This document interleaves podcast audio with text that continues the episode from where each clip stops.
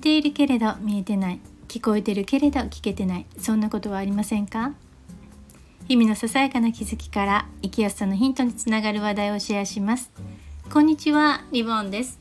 今日も月1配信のメルマガ生きやすさのヒントから朗読します。2023年4月分。第172号。タイトルは腑に落ちない常識からの晴れない気分。どうしていますか？です。聞いてください。え？何それ？それっておかしくない？新たな場所に所属すると自分の知る常識とは違うルールで物事が運ばれる様子に驚くことがあります。私はこう思うけど他の人はどう思ってるのかなとか私は従う気になれないけど皆さんはそれでいいの？などじわじわと疑問が湧き上がる。こんな経験はありませんか？新年度に入り新たな場所で活動が始まった人も多いと思います。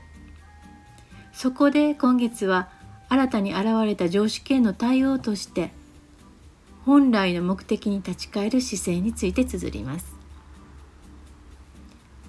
そこここにある暗黙のルール。一般常識と言われるもののほかにその場特有の常識や慣習ってありますよね。その常識への疑問や違和感は日ごとに薄れ馴染んでいく馴染ませていく。そんな風に社会へ適応していくのが通常でしょうね。馴染んでいかないとそこに居続けるのは難しいですから。ただそんな中でもなんだかなぁとしっくりこない思いを引きずりながら過ごさなければならないこともあります。そんな腑に落ちない成り行きに人はどのように対応していくのでしょう。ただ対応といっても自然に馴染んでいることも多いでしょうからなかなか意識に上ってこないかもしれません。そこで意に沿わない時の反応を私なりにタイプ分けしてみましたのであなたもいつものご自身を思い出してみてください。では1番積極的に馴染んでいく円満タイプ。2番。周囲と折り合いをつける合意形成タイプ。3番。自己主張気味の反論タイプ。詳しく見ていくともっと細かく分けられますがここではこの3タイプにしておきます。こうしてみると日本では3の反論タイプは少なくて1の自ら馴染んでいくタイプと2の周囲と折り合いをつけながら自分の思いを発信するタイプがほとんどでしょう。ということで1と2を検討します。まず1の積極的に馴染むタイプは相手との間に波風を立てないように自分の思いを抑えて同調する感じ明確な意見があっても立場によっては意見を抑えざるを得ないこともあると思います辛いところですよねそれでも周囲と対立しないという点ではこの姿勢は大切です。次2の折り合いをつけるというのは周囲と自分の意見をすり合わせながら互いに納得できる妥協点を探し話を進める。この2番が難しいのですよね。周囲の意見や雰囲気を尊重しつつも自分を抑えすぎずタイミングを見計らって思いを伝えたり行動に移す。こんな風にうまく折り合いをつけながら関わっていくのは簡単ではありません、うん、それでも周囲がこの姿勢に協力的だといいのですがそうでない場合は難しいです。例えば否定的な雰囲気や無反応なケースです。そんな感じだとタイミングを見計らうのも大変です。それならいっそのことを2のように同調する方がすんなり言っていいんじゃないの？とも感じますただそれが度重なるとしんどくなるのですよね。というのも周囲との摩擦は生まれなくても自分から生まれる違和感をスルーすることは自分を欺くことでもあるのでストレスにつながります。そして何より自らで考える力が衰えて人生を楽しく生きていくエネルギーもそがれていきます。それなら一体どうすればいいのでしょう？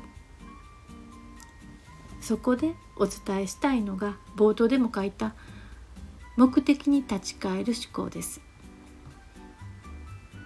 当たり前のことのようですがうっかり忘れがちです。いつものように処理されていく様子が様子にがっかりしながらも適当な手立てが見つからない。その場の雰囲気を読みながらいろいろ考えるがうまく言葉が出てこない。そういうことでいざ言葉にすると目的そっちのけで攻撃的になったりまた早く話を終わらせることがゴールになって本意を伝えられなかったりする。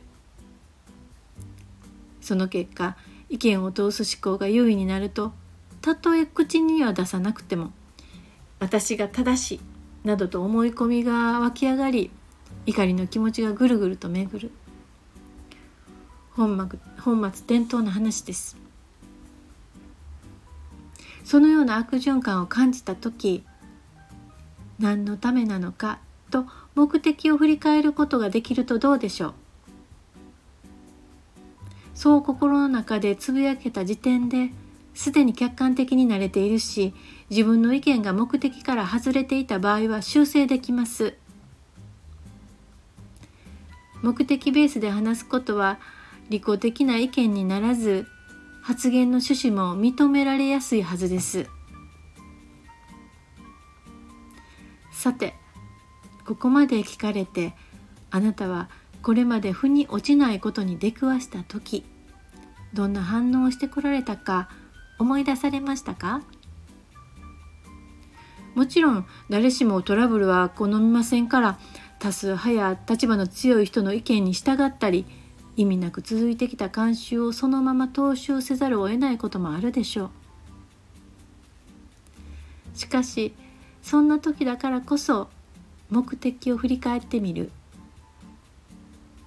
何のために行われているのか何の目的で続けられてきたのか。目的の確認は頭が整理されるとともにその場の進め方や関わり方の判断材料にもなります。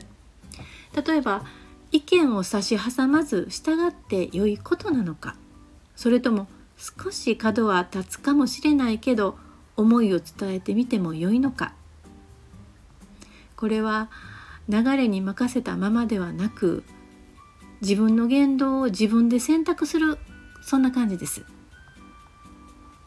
もちろん何にでも目くじらを立て向きになる必要はないと思います。ただ状況がスムーズに流れることを優先しすぎるとモヤモヤした気分がたまり精神的にしんどくなります。そうして心は曇り自信を持てない日々につながっていきます。最近心が晴れないなぁと感じている方。湧いてくる違和感をどんな風に扱ってこられたでしょう。なんとなくやり過ごしてはいなかったでしょうか。自分の言動を目的を持って選択してみると気分が変わってきます。この連休にと振り返ってみる時間をとってみませんか？朗読は以上です。最後まで聞いていただいてありがとうございました。ではまた。